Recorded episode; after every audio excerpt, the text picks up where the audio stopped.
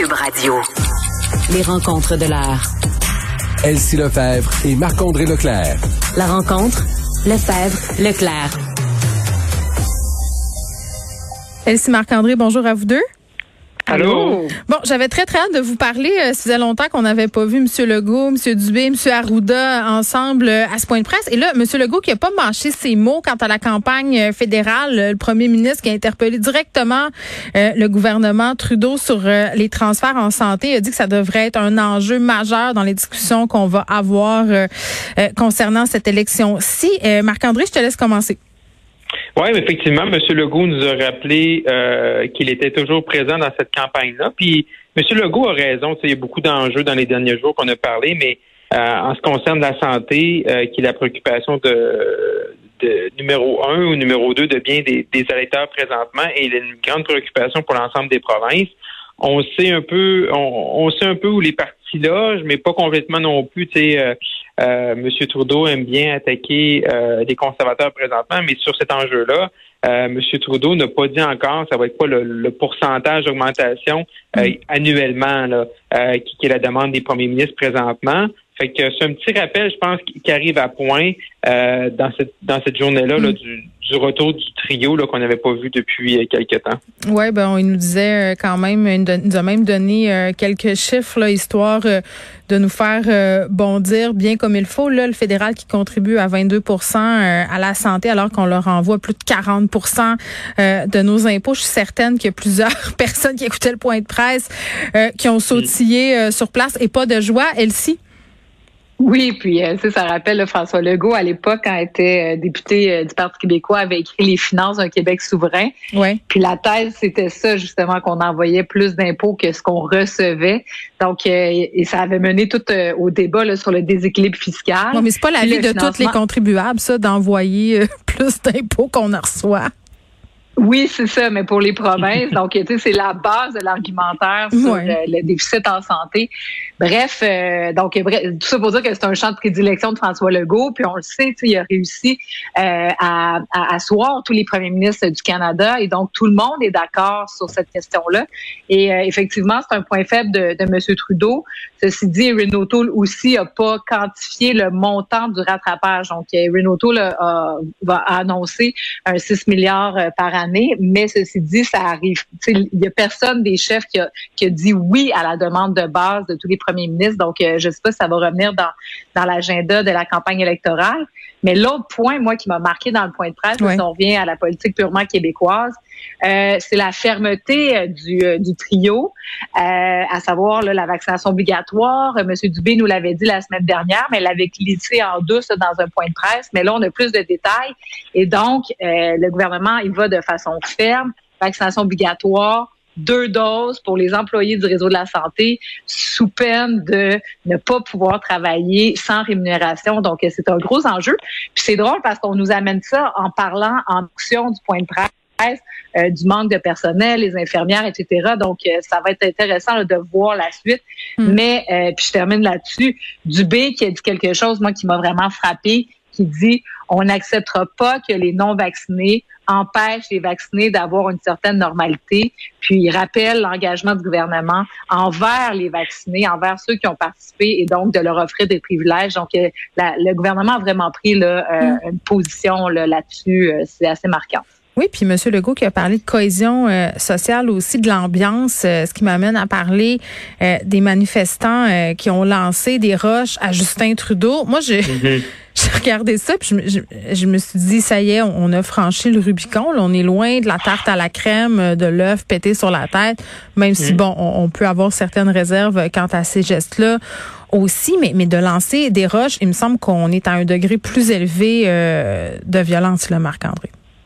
Oui, effectivement. Donc, on voit depuis le début, là, depuis environ une dizaine de jours, là, chaque, chaque manifestation, chaque manifestant qui sont au, au rassemblement de M. Trudeau, là, on voit que la colère et les gestes euh, de violence euh, sont euh, sont présents. il y a du brasse camarade. Hier, c'était de la, de la gravelle, des petites roches qui ont été lancées sur l'autobus de M. Trudeau. M. Trudeau, en grande partie, réussi à les éviter. Également, des journalistes qui ont été touchés, mais qui n'ont pas été blessés. Et ça, c'est inacceptable. Ça, de, et ça, je pense que l'ensemble des chefs de parti l'ont reconnu. C'est inacceptable de faire ça. Et essentiellement, c'est des gens là, dans le parti de, de, Maxime Bernier. On a vu les, les affiches, les candidats présents, donc c'était dur à manquer. Euh, donc ça, faut vraiment, euh, ça, faut vraiment, faut pas se rendre là à quelque chose d'irréparable ou qu'il y ait vraiment des gens blessés. On est en, on est dans un parti, on est dans un pays qui est démocratique où les gens ont le droit de s'exprimer.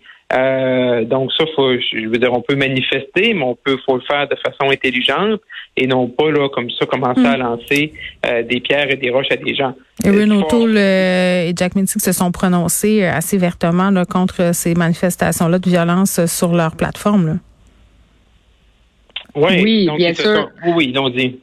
Bon, euh, Elsie, toi, tu as, vu ça aller? Euh, c'est inquiétant parce que je, regardais différents euh, commentateurs politiques qui, qui se disaient, ok, mais est-ce qu'on devrait pas mettre plus de sécurité? Parce qu'on sait l'équipe de Justin Trudeau euh, tarde à communiquer les déplacements de la campagne justement pour éviter qu'il y ait des manifestants. en même temps, est-ce que la police, est-ce que la présence policière pourrait contribuer à faire augmenter le niveau de tension? Il y a plusieurs commentateurs qui pensent cette chose-là, Elsie.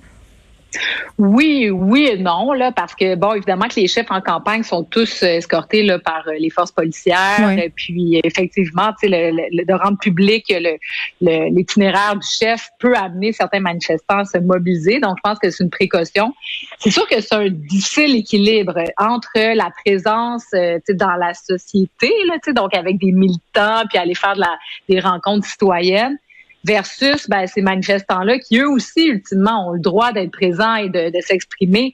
Mais par contre, c'est un nom catégorique à la violence. Donc, euh, c'est certain que euh, en ayant des, des, signes de violence, ben ça va faire en sorte, ultimement, que les équipes euh, des partis vont créer des, des, des corridors ou des, des anneaux de sécurité autour de leur chef. Puis ça, on veut pas ça. Puis je pense que le Canada, le Québec, on, on est bon là là-dessus. Donc, ben là, est-ce qu'on est encore bon, Elsie, avec l'ambiance sociale ben, qui se détériore parce que là, ça s'ambitionne ces médias sociaux parce que, à mon sens, puis là, on peut, on peut être en droit de se poser la question, est-ce que les rassemblements sur les médias sociaux de haine, de personnes qui s'ambitionnent, de personnes qui quasiment se lancent des défis de violence, est-ce qu'on ne devrait pas regarder de ce côté-là aussi, le Marc-André? Oui, tout à fait. Il faut regarder, c'est ça, également dans, en présentiel, puis également là, virtuellement.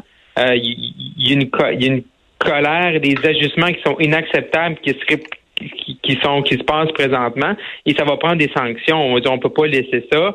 Euh, là, ce matin, M. Trudeau était questionné, ouais, mais les gens qui ont fait ça, on fait quoi avec? Mais je sais à la police. Mais tu sais, il faut falloir qu'il y, ait, des conséquences. Parce que s'il n'y a pas de conséquences, les gens, les gens continuent. De l'autre côté, euh, tu touches un bon point, Geneviève, c'est que là aussi également, moi, j'ai organisé des tournées avec, avec des premiers ministres, avec des chefs de parti, puis moi, hier, j'étais surpris de voir la distance que M. Trudeau devait parcourir entre le moment où il a fini son événement et se rendre à l'autobus. moi, j'ai géré avec la GRC. Les gens qu'on voit de la GRC, je, reconnais des, des, des, personnes parce que j'ai travaillé avec eux au cours des dix dernières années. Puis je me dis, est-ce que, il faut, faut que tu limites tes risques? Oui, M. Trudeau doit être là, puis il dit, on ne se laissera pas tomber. Mais notre mm. côté, comme organisation, tu as une responsabilité des gens qui sont là et de protéger ton chef et l'entourage et les médias qui te suivent. Fait un, comme Elsie, Elsie avait euh, raison, c'est un juste équilibre. Là, il faut voir que l'équipe de campagne de M. Trudeau, là, avec la GRC, travaille un petit peu mieux pour, mm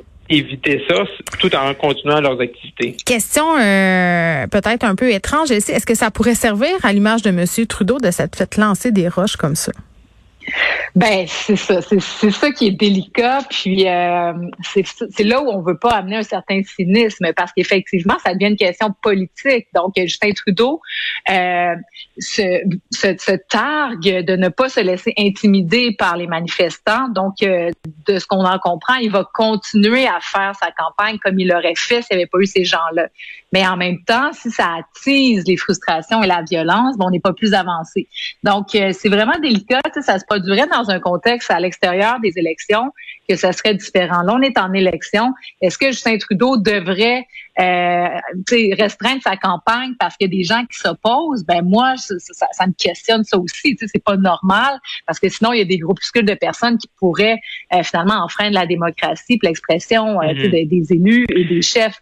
Donc, c'est vraiment, vraiment délicat. Mais effectivement, la ligne, parce que si M. Trudeau ne resserre pas un peu, on va pouvoir penser effectivement qu'il veut s'en servir. Oui, Marc-André, parce qu'en même temps, on peut se tourner euh, vers ce qui s'est passé aux États-Unis puis être tenté de penser que justement, ça pourrait se produire chez nous dans une moindre échelle, bien sûr, mais qu'on passe à l'action de façon beaucoup plus musclée. Là. Oui, oui, effectivement. Puis ce qu'on a vu dans les derniers jours, le premier événement où ce que M. Trudeau était obligé d'annuler son rassemblement, c'était à Bolton, en Ontario. Et par la suite, M. Trudeau s'est déplacé de ses conscriptions et a fait une mêlée de presse. Et à ce moment-là, M. Trudeau avait utilisé un ton qui était très euh, pour unifier les gens, pour rassembler les gens, pour comprendre. Il disait comprendre que des gens peuvent avoir peur, par exemple, des vaccins ou certaines mesures. Là, M. Trudeau, au cours des 24 dernières heures, utilise, surtout ce matin, un ton différent. Et ça, c'est une, c'est une ligne à faire attention. Parce qu'il y a deux mandats pour un premier ministre du Canada. Puis ça, c'est, mm. Brian Mulroney qui m'avait dit ça dans un souper avec lequel j'avais eu d'assister avec d'autres personnes qui disaient que le mandat du premier ministre, c'était de garder l'unité du pays, puis après ça, d'avoir des bonnes relations avec nos voisins américains. Et là, M. Trudeau, en voulant se positionner ces gens-là, les manifestants, comme étant des adversaires, par exemple, c'est le 20% puis 80 versus 20, ben c'est, c'est les bons contre les méchants. Et ça, c'est, et ça, ça peut venir dangereux parce que les gens, à la fin, cherchent quelqu'un qui peut unifier les gens, même si ces gens-là, on pense qu'ils devraient être vaccinés, hmm. même si ces gens-là, on pense qu'ils ont tort, ben également, tu as, un devoir comme premier ministre de t'élever au-dessus de la mêlée. Je veux juste spécifier, pour pas être malhonnête, euh, que Maxime Bernier a condamné lui aussi euh, ces gestes-là. Euh, rapidement, on se parle de la commission scolaire English Montréal qui conteste le projet de loi 85 sur la langue officielle, qui veut aller jusqu'en Cour suprême, merci.